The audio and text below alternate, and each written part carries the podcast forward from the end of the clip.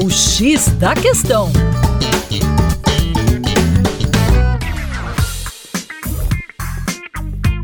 Olá, ouvinte, como vai? Tudo bem por aí? Com você, o Juninho Lopes, aqui do Coletivo de Professores do Terra Negra, hoje no X da Questão para bater um papo sobre a obsolescência programada.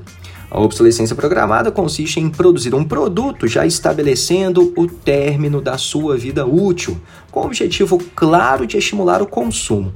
Inclusive, esse conceito surgiu lá com a crise de 29 nos Estados Unidos. A ideia seria produzir reduzindo a vida útil do produto para estimular o consumo e soerguer a economia norte-americana. No entanto, além da obsolescência programada, nós temos também a obsolescência perceptiva ou psicológica, que ocorre quando um serviço ou um produto que funciona perfeitamente e está dentro do tempo de vida útil passa a ser considerado obsoleto devido ao surgimento de uma nova versão. A grande diferença entre as duas estratégias é que a obsolescência programada torna um produto obsoleto por meio do encurtamento da sua vida útil, fazendo-o perder a sua funcionalidade.